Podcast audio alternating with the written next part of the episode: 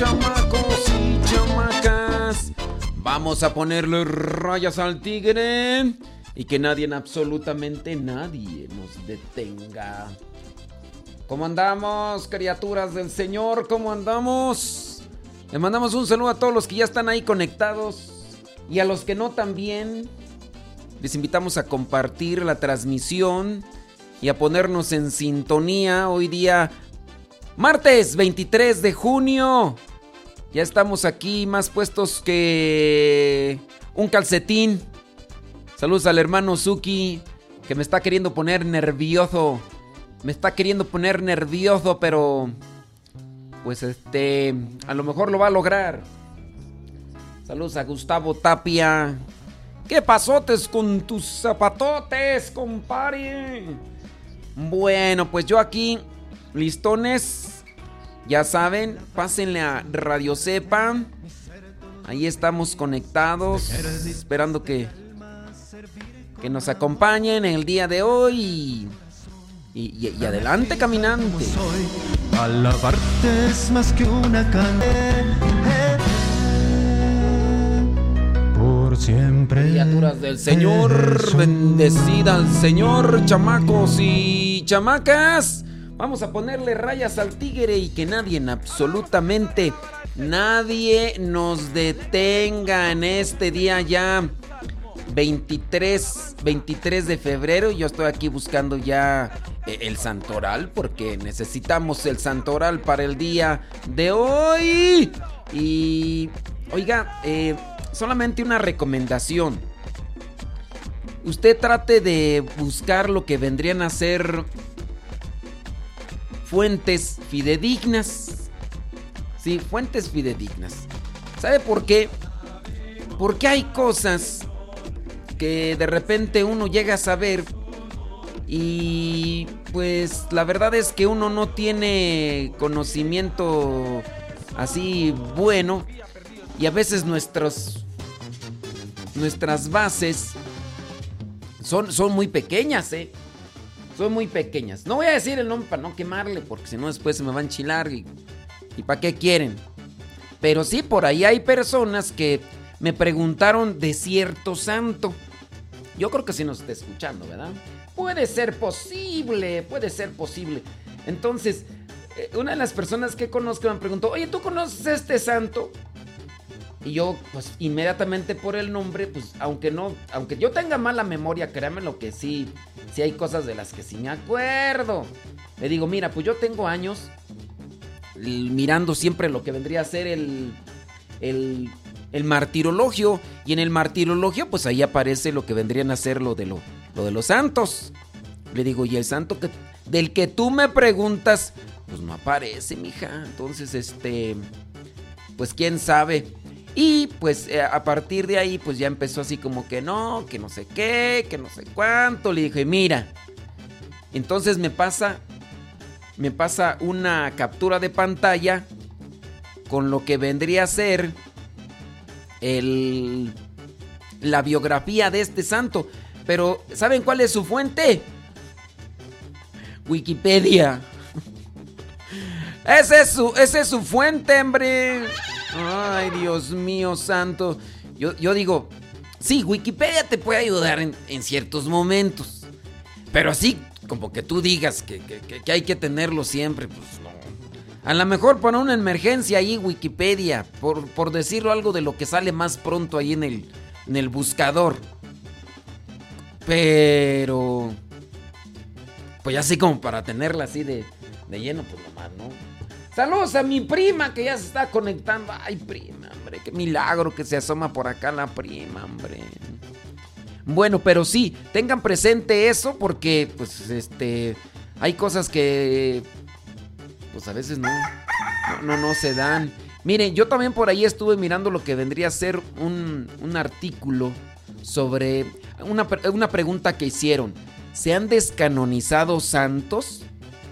Se han descanonizado santos. Y sí, ciertamente hay algo por ahí que, que ahorita vamos a platicar de eso de, de, descanonizar santos. Que si es que la iglesia ha quitado del santoral algunos santos.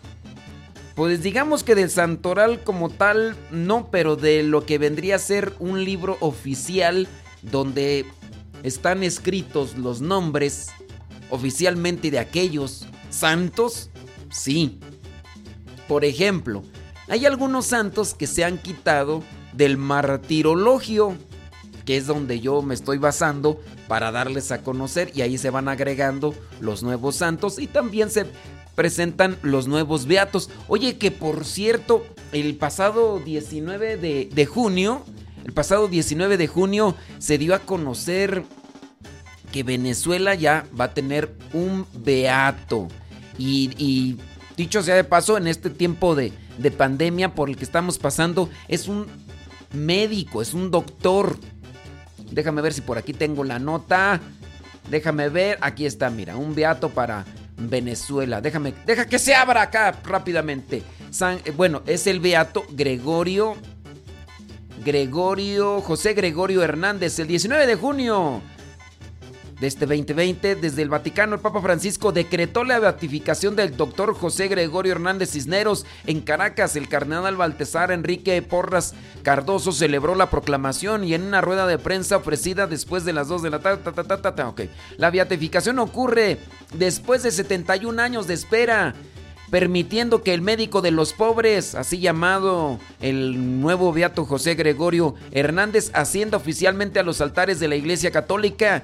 Fíjate, después de 71 años, ¿qué, esto qué implicó? Implicó indagación, investigación, eh, también eh, cuestionamientos y de todo un poco.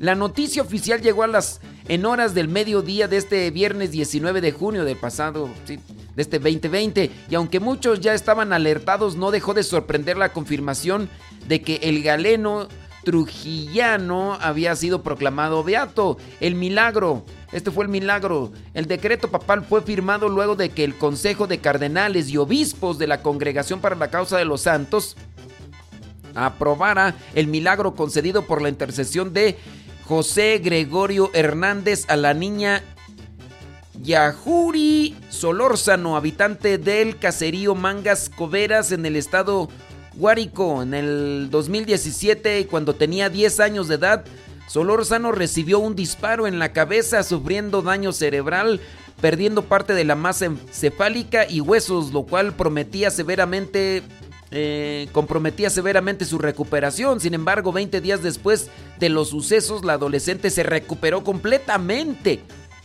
20 días. Cuando los doctores decían, no, hombre, ya. Se recuperó completamente y sin explicación científica. Fíjate. Luego de que su madre clamara a José Gregorio Hernández por su sanación, Dios le concedió el milagro. Ahora corresponderá al Papa Francisco anunciar cuándo sería la fecha del año del acto litúrgico oficial de la beatificación de este nuevo beato para Venezuela, el cual se espera se realice durante el primer trimestre del 2021, si es que estas cosas no nos cambien la situación. Igualmente en el marco de este proceso en los próximos meses se realizará una ceremonia de exhumación de los restos, es decir, van a sacar los restos donde lo enterraron del médico, dice, los cuales reposan en la iglesia Nuestra Señora de la Candelaria en Caracas, Venezuela. Pues ya hay un nuevo beato para la iglesia allá en Venezuela. Eh, podríamos llamarlo Beato José Gregorio Hernández y es un doctor. Y hay que tener mucho cuidado porque así como se presenta como médico, se parece mucho a uno... ¿Cómo se llama este de Guatemala tú que no es santo? Hay uno por ahí que que aparece de hecho hasta con un puro. Así sentado, con traje negro, de bigotito, sombrerito. ¿Cómo le llaman tú? A ver, alguien que, alguien que me acuerde, porque ahorita no me acuerdo, pero por ahí hay uno que no es santo. Uno que no es santo y, en, y ahí hay que tener mucho, pero mucho cuidado. ¿Cómo se llama este tú? ¿Cómo se llama? No me acuerdo. A ver, a ver, help me. Ahorita no me acuerdo cómo se llama, pero sí, este, tengan mucho, pero mucho cuidado. Bueno, vámonos rápidamente al santoral del día de hoy. A ver si alguien ahí me, me ayuda, porque no me acuerdo. A ver, pónganle allí. Pónganle allí en el Facebook y ya me dicen. Y ya ahorita, ahorita checamos. A ver si se acuerda alguien cómo se llama este tú. que, no, eh, eh, de hecho lo utilizan los santeros. Y no sé si a Guatemala llegó de otro lugar, pero eh, hay que tener ahí mucho cuidado. Acá en México mucha gente también se confundía, por ejemplo, con lo de Jesús Malverde, que dicen es el... no, no, no es... No, no, es que lo, los de, los de Guatemala sí me van a, entender porque es allá donde está. Este es un... No es santo, pero lo utilizan los santeros. No, eh, Jesús Malverde es en México y ese no. No, no, no. Es que ustedes andan mal. Andan igual que yo. San Simón, ándale, San Simón.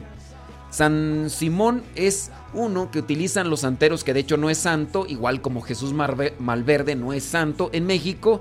Y este, y por ahí entonces hay que tener mucho cuidado con lo que son las imágenes porque pues ahí uno se puede confundir. Así que eh, vamos a estar ahí pendientes para saber qué onda.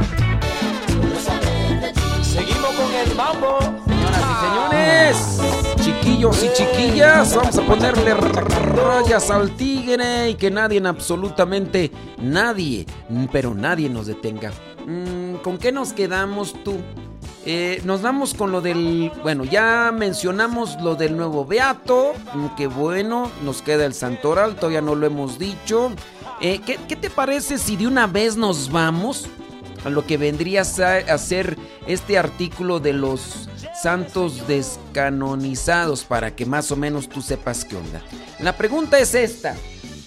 Fíjate. Dice, he leído en un artículo que la iglesia descanonizó unos santos del Concilio Vaticano II. ¿Qué hay de cierto en esto? Y ahí viene lo que vendría a ser la, la respuesta. Así que mm, vamos a leerla para los que quieran este tipo de información. Efectivamente, hace unos años, a consecuencia de la reforma litúrgica, se removieron del calendario oficial de la iglesia algunas celebraciones de santos de los cuales se, sabía muy poco, de los que solo hay leyendas sobre ellos o de aquellos que no eran conocidos por toda la iglesia, pero no fueron descanonizados. Esto no se puede hacer, puesto que la canonización afirma que el santo está en el cielo y goza de la presencia de Dios. Ahora aquí viene una cuestionante sobre este aspecto. Es importante recordar también que el proceso de canonización no surge hasta el siglo IX. Antes de esto, cada diócesis o incluso cada parroquia o monasterio elegía su calendario con bastante facilidad y añadía memorias de sus santos locales Tal es el caso de Santa Brígida de Irlanda, celebrada el primero de febrero, pero en aquellos lugares donde su figura es importante y tiene gran devoción. Algo parecido podríamos decir, por ejemplo, de Santa Narcisa de Jesús, amada en América, sobre todo en Ecuador, pero casi desconocida para gran parte del mundo. Por eso su fiesta es una fiesta local, no universal. Otro caso es San Expedito. Sí, de una gran devoción y sin embargo no está ni oficialmente canonizado. Solo se permite su culto, porque su culto no es contrario a la doctrina. Y eso es lo que hay que tener muy claro. Si, si hay alguna, alguna práctica religiosa que sea contraria a la doctrina, ahí sí. Pero si hay por ahí algunas devociones y no son contrarias a la doctrina, este, si, hay, si son contrarias, más bien, si son contrarias a la doctrina, ahí sí. Por ejemplo, esta misma persona que me preguntaba de dicho santo que yo nunca he leído de él, por lo menos en el martirologio, y que esta persona para decirme, no, es que sí existe y me presentaba una captura de pantalla de Wikipedia, le dije, no, pues por lo menos preséntame algo más con más credibilidad. Hay páginas en las que uno tiene o puede tener la seguridad de que son en este caso verdaderas. Miren, yo podría aquí nombrar algunas de ellas. Cenit con Z, Así Prensa, vienen a ser dos de las páginas de las cuales yo puedo decir, eh, la de Cenit viene desde el Vaticano. También lo que vendría a ser mm, Radio Vaticana, también ahí la de eh, la página del Vaticano. La de Así Prensa, ahí yo puedo decir que ellos este, se esfuerzan mucho y yo hasta el momento no he encontrado eh, cosas que de repente sean removidas por lo que presenta. Hay otras páginas que sí, no quiero mencionarlas para no desacreditarlas porque también presentan elementos buenos, solamente que algunos de ellos pues sí, a veces por ahí como entran colaboradores, pues presentan cada cosa, pero pero si búscale por ejemplo en Cenit o en la página del Vaticano o en su caso la de mm, Así Prensa y si por ahí aparece dicho santo que tú mencionas, pues adelante caminante. El verdadero problema es que durante siglos, acuérdense, hasta el siglo IX comienza todo lo que vendría a ser este proceso de investigación para canonizar. A partir de ese proceso del siglo IX no se ha quitado de estos que ya se han colocado eh, dentro de la lista de personas que cumplieron fielmente con la voluntad de Dios. Eso es lo que quiere decir santo cumplieron fielmente con la voluntad de Dios, se esforzaron, se purificaron e hicieron muchas cosas. Después, por su intercesión, Dios ha concedido cierto tipo de favores. Eso es.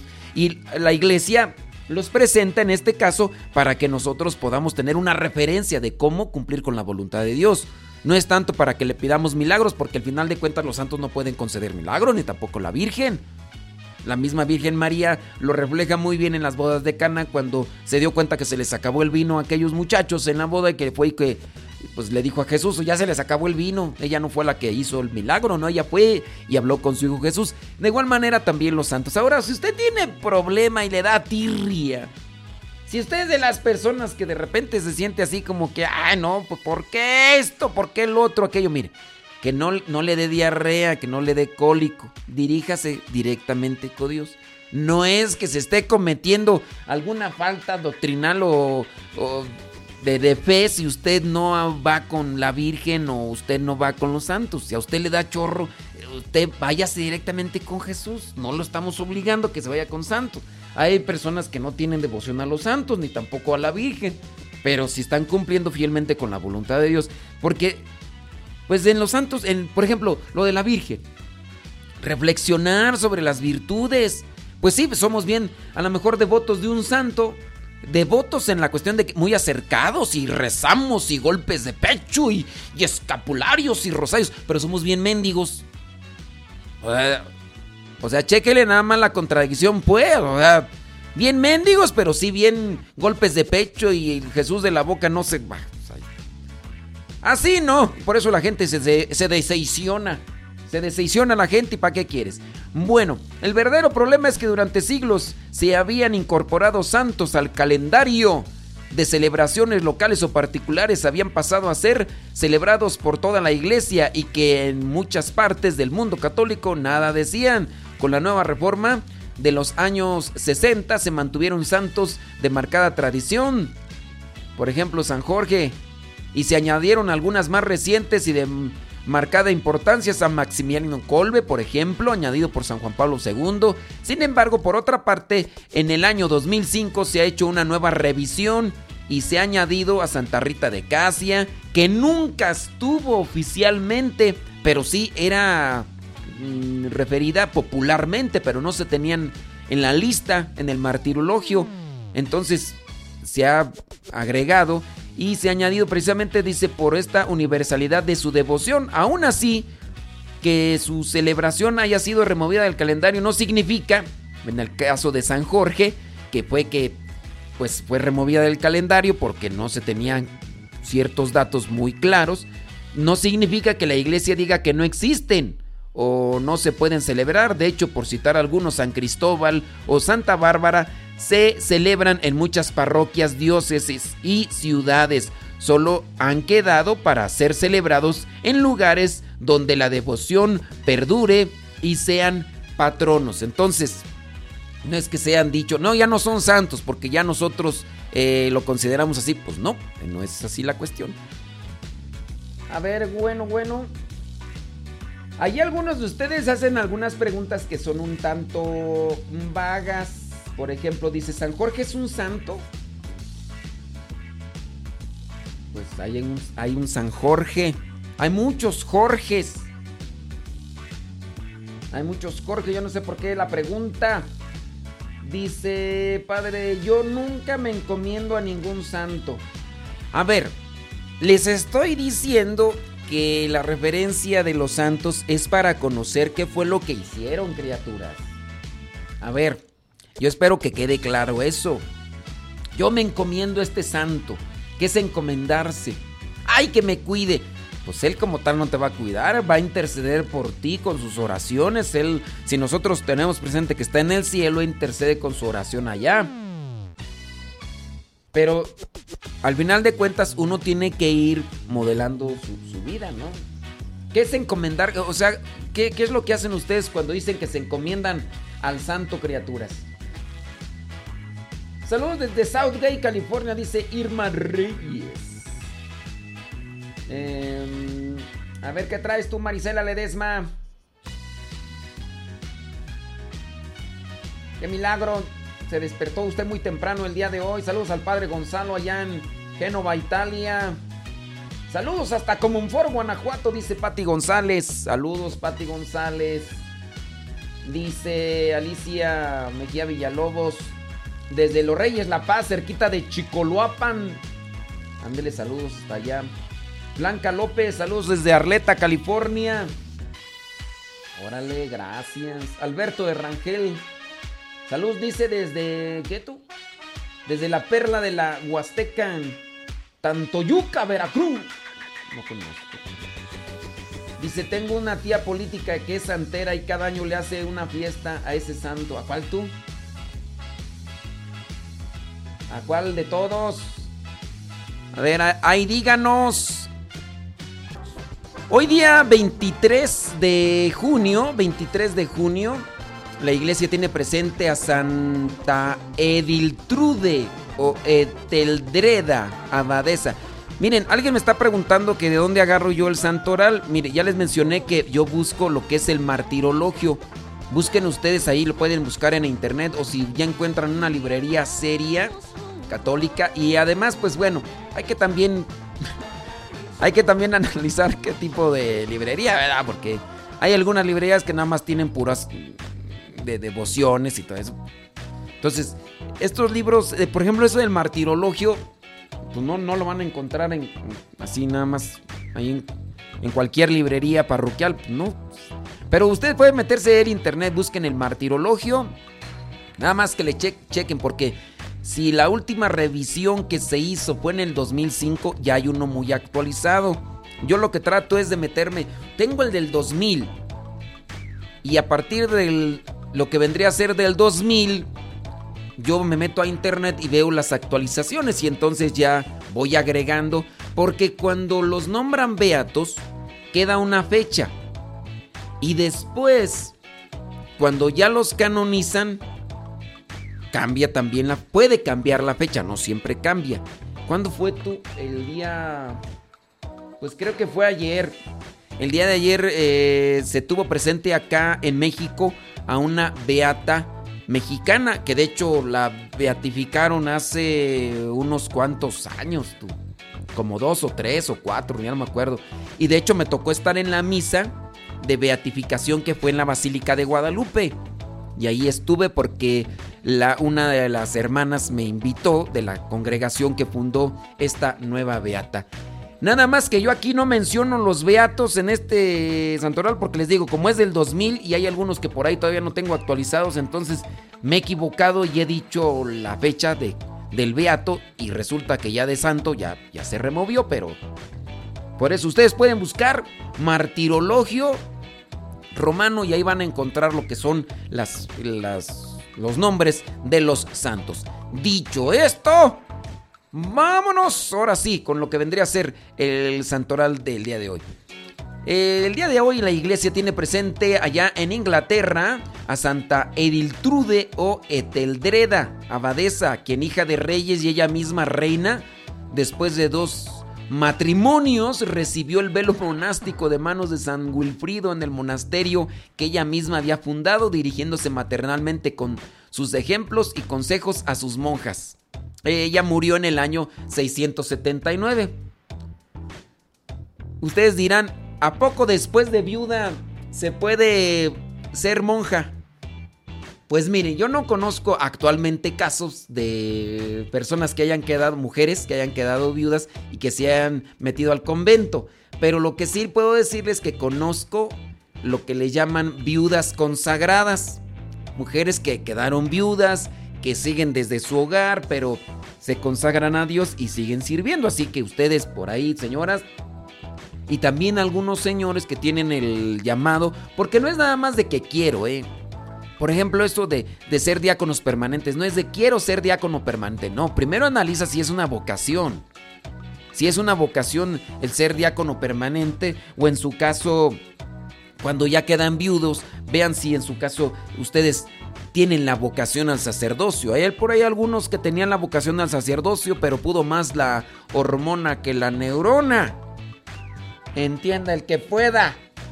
Bueno, ya queda ahí entonces. Santa Ediltrude o Eteldreda, ella después de, de, dos matrimonios, fíjate, después de dos matrimonios se metió al convento y, y recibió el velo y estuvo ahí.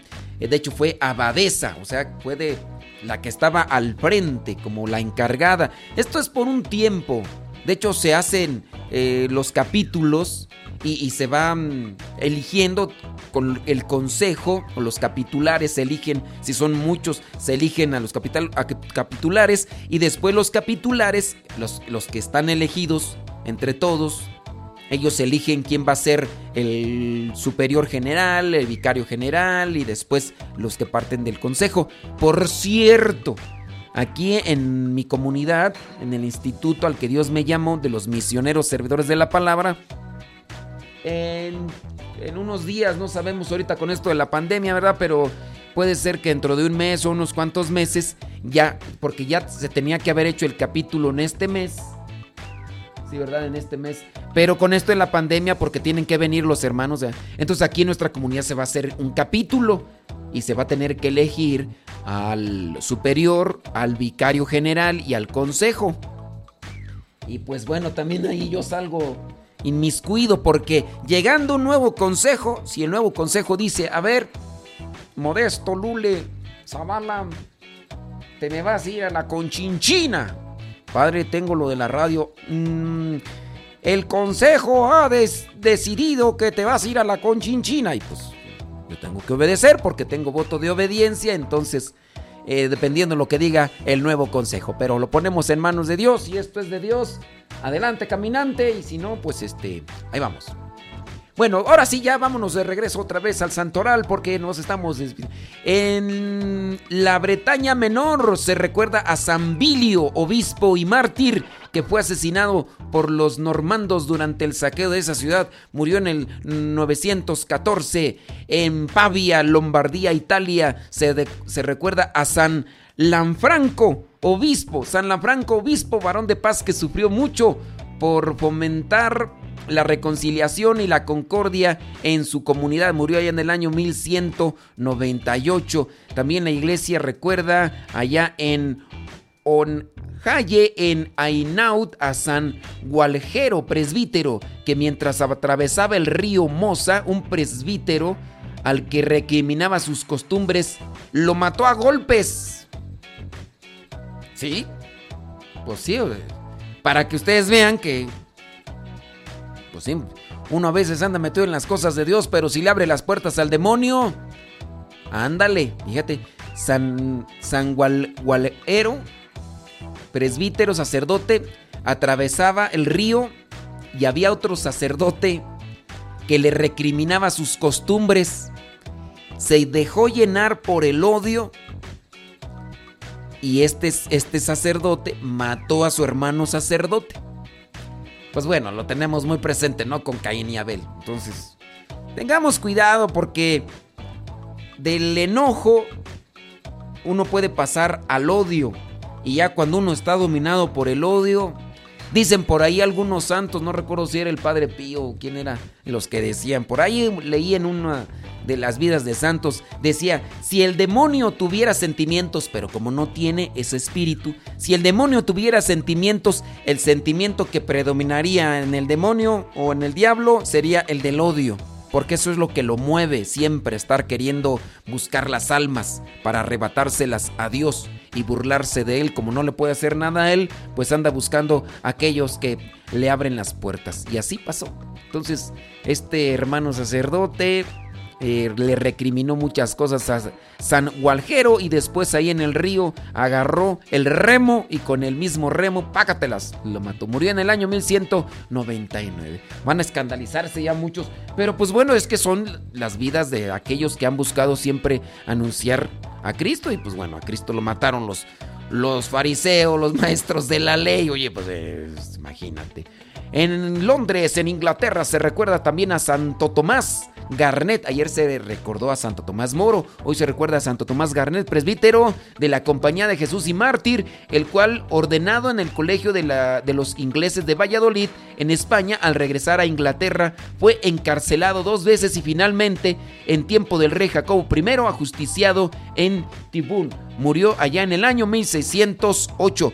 Y por último, la iglesia tiene presente en Turín, del Piamonte, en Italia, a San José Cafaso, presbítero, que se dedicó a la formación espiritual y científica de los clérigos y a reconciliar con Dios a los presos de la cárcel y a los condenados a muerte. Murió en el año 1860. Hace poquito mirábamos una noticia, ¿no? De los capellanes, de los que están en las cárceles, tratando de buscar una reconciliación de los presos que ya están ahí condenados. Bueno, pues, eh, ¿cuál es la comunidad tú? Los mercedarios. Los mercedarios tienen este carisma de estar acompañando a los que están en la cárcel. Por ahí uno de los más conocidos, desde mi perspectiva, desde lo que es, es Fray Richard. Él es de los mercedarios y él ha estado también en las cárceles apoyando ahí a los, a los que están en la cárcel. Bueno, pues ahí está, si tú te llamas así, eh, José, eh, Tomás, Gualero, Lafranco, Bilio, Ediltrude o Etel, Eteldreda, pues, ¿qué quieres que te diga? Pues que Dios te bendiga. Eso es importante, díganos dónde nos escuchan. Eh, dice, mm, yo siempre me levanto temprano. Pues este, quién sabe tú. Dice... Mm, ok, muy bien. Salud. Dice, hay una serie que habla de eso. De, de, de, de Etelreda está chida. ¿De la Santa Etelreda? ¿Será tú? Pues yo, ustedes que tienen chance, vean cosas buenas. Yo, la verdad, chance quisiera para ir a echarme una jeta, dormir un rato. Dice, padre, la palabra martirologio se escucha chistoso, como que es un martillo, loquillo, tu abuelillo. Pues es que es de mártir. Es de mártir, martirologio. Dice, saludos, dice, lo escucho, gente bonita. Ah, no le puedes. Gracias, nomás que no nos dicen dónde nos escuchan. Saludos a Israel Goss. Saludos Israel Goss. Saludos hasta Denver. Muchas gracias. Saludos hasta Denver. Saraí desde Monterrey. Saludos Saraí Ortega. ¿Eres la tía Pelucas? Sí, la tía Pelucas. ¡Qué milagro! Saludos a Abraham Torres de Silmar, California. ¿Qué me puede comentar sobre las apariciones de la Virgen de Garabandal? Pues que no están aprobadas por la iglesia. Así también como las en el caso de, de Meyugori. Eso es lo que te puedo decir. Saludos a Hilda González desde Nashville, Tennessee. Así es. Eh, nomás hay que tener cuidado, ¿verdad? Para no confundirse. Hablando de lo que vendría a ser los santos. Fíjese que encontré por ahí un artículo relacionado con esto. Y, se me hizo curioso, digo, de una vez vamos a enlazarlo. Ya estamos hablando de los de lo que la pregunta que hacían que si había santos descanonizados, del nuevo beato para Venezuela. Eh, hemos comentado sobre estos santos. Y fíjese que encontré por ahí un artículo que, que se me hizo interesante porque dice, religiosa asesinada en un ritual satánico fue declarada mártir. Y ahí es donde uno debe poner atención. Porque si, si es declarada mártir, entonces ella puede entrar en el proceso de, de canonización. Así es. Ella fue eh, asesinada en un ritual satánico. Vamos a ver qué es lo que dice María Laura Mainetti. Era una religiosa italiana que fue asesinada en un ritual satánico en el año 2000. En el Día del Sagrado Corazón de Jesús, el Papa Francisco reconoció mediante un decreto que se trató de un martirio. María Laura era superiora de las hijas de la cruz en el Instituto María Inmaculada de Chiavena, especializado en la ayuda a jóvenes con dificultades. Según reconstruye un medio local, una noche de junio, María recibió... ¡Ay! Déjeme, es que se ataró los gallos, es que estas horas de la mañana. Hay que despertar al gallinero. Regreso el cassette. Según reconstruye un medio local, una noche de junio, María recibió una llamada, es María Laura, recibió una llamada de una joven quien le dijo que estaba embarazada y necesitaba ayuda. La religiosa, aunque ya eran las 22 horas, decidió ir a su encuentro. Las 22 horas son las 10 de la noche. Aunque ya eran las 10 de la noche, pues decidió ir al encuentro de esta muchacha que decía que estaba embarazada y que necesitaba ayuda. Al llegar al parque del pueblo y encontrarse con la supuesta adolescente en situación desesperada, ella recibió un golpe contundente en su cabeza que la hizo que se desmayara. Entonces, eh, ahí habían otras jóvenes que tramaron el asesinato bajo la forma de un ritual satánico. Esto lo hicieron como un tributo al demonio. Entonces la mataron a la religiosa María Laura a puñaladas. El nombre de estas mujeres eran... Bueno, para qué lo digo, ¿verdad? Sus nombres, eh, Dice, al desplomarse la religiosa María Laura del golpe recibió 19 puñaladas. Ahorita hablando de puñaladas, tú, me acordé de, de alguien que decía que una canción, una canción que no voy a decir cómo se llama, pero para los que son de los ochentas, se acordarán de esa canción que decía que, que, que había hecho con una cruz de navajas y que una era en el que tú una era en la frente y otra no sé qué, y que no sé cuánto, y que, que dice que, su esposo trabajaba en un bar o en una no sé qué, y que ese día cerraron, que porque no sé qué, y que llegó y que cuando iba llegando a la casa miró a una mujer que parecía su esposa y que estaba ahí en tremendo ucucuy, y entonces llegó y no sé qué rollo.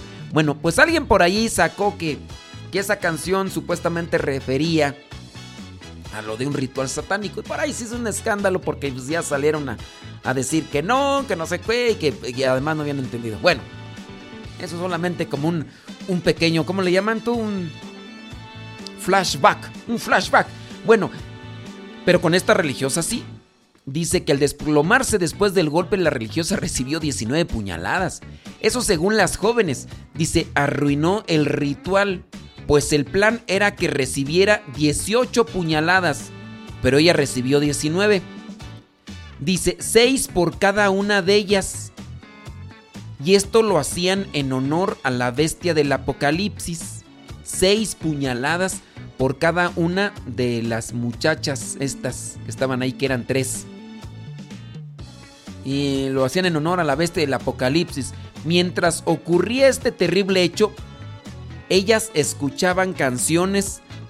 Es que no sé si decirlo. Es que hay gente, tú de veras que, que digo nombres así de los que están aquí como involucrados. Y en este caso es de un señor que se pone un ojo de color y otro de otro. Se pone todo así como mucha harina. Y se pone así pelo pintado. Y se quita la camisa y anda cantando rock y y que decían, decían, era una leyenda, que decían que él era el muchachito que salía en una serie que miramos nosotros en los ochentas, que decían que era el que salía en los años maravillosos, que después dijeron que no. Entonces, pues este mucha este señor que canta rock, que canta pues este música satánica, porque al final de cuentas sus signos y todo eso. Bueno, mientras estas tres muchachas mataban a la religiosa, y le ponían las, le daban las puñaladas, escuchaban música de este fulano. Que por cierto el apellido es muy similar a otro de Estados Unidos que se metió en las cuestiones del espectáculo y que también anduvo haciendo matazón y todo y que, bueno, pues ahí es un tema ahí más profundo, ¿verdad? Pero bueno, sigo acá con él la cuestión. Luego de hacer un pacto de sangre, las adolescentes decidieron que debían matar a un religioso. El plan original, comenta el medio italiano, era asesinar a Monseñor Ambrogio Balati, por entonces sacerdote del pueblo. Sin embargo, abandonaron el plan porque el párroco era corpulento, estaba fornido. Y dijeron, pues ¿para qué nos metemos ahí? Entonces se decidieron por la hermana. Ah, el plan eh, primero era matar al religioso. Y ya después escogieron a la religiosa María Laura Mainetti. Las tres adolescentes finalmente fueron descubiertas, atravesaron un proceso judicial y fueron encarceladas. Sin embargo, ya han sido liberadas porque eran adolescentes, cambiaron sus identidades, rehicieron sus vidas y ahora tienen familia. Su paradero se desconoce. La hermana María Laura, una mártir entregada a los demás. Según comenta otro medio italiano en una crónica de la época, las adolescentes confesaron que mientras que la religiosa recibía las puñaladas, ella se puso de rodillas con las manos cruzadas en oración e imploraba a Dios, diciendo, Señor, perdónalas. Teresina Mainetti, así era su nombre antes de convertirse en religiosa, nació en el año 1939 y era la décima hija de un matrimonio. Durante una confesión, un sacerdote le dijo, tienes que hacer algo bueno por los demás en tu vida entonces a los 18 años ingresó en la congregación francesa de las Hijas de la Cruz. En agosto del año 1959 hizo sus primeros votos como hermana María Laura y al año siguiente hizo una profesión perpetua. Así lo recordaba el obispo eh, Monseñor Oscar Cantoni durante una homilía en la misa por los 20 años del asesinato de la religiosa, porque ella la asesinaron en el año 2000. Y dice, el obispo reconoció, ella se entregó a todos de diferentes maneras. Unos meses antes de su muerte escribió, debemos estar disponibles para todo, para los demás, hasta el punto de dar nuestras vidas como Jesús. Hasta el punto de dar nuestras vidas como Jesús. Roguemos a Dios por todas las personas que son mártires por causa de Cristo. Y entonces, pues se ha declarado que esta religiosa, María Laura, Marinetti, eh, pues es declarada mártir. Murió por la fe. Acuérdense que la palabra mártir significa testigo. La palabra mártir significa testigo en griego y por eso es que se dice martirologio. Aunque suene chistoso, dicen, pero es, eso es el martirologio. Entonces son testigos de Cristo los que mueren mártires. Y no solamente, pues este, eh, no sé si recuerden eh, los, los que murieron en Siria, aquellos que incluso hasta los grabaron en video, que, que, murieron degollados por estos extremistas islámicos que fueron una cantidad de veintitantos, no recuerdo la cantidad exacta, pero fueron veintitantos y que murieron allá a las orillas en, en la playa, bueno, pues ellos también fueron declarados mártires. Ustedes y yo nos estamos preparando para dar razón de nuestra fe. Ahí es donde nosotros debemos de analizar esta situación.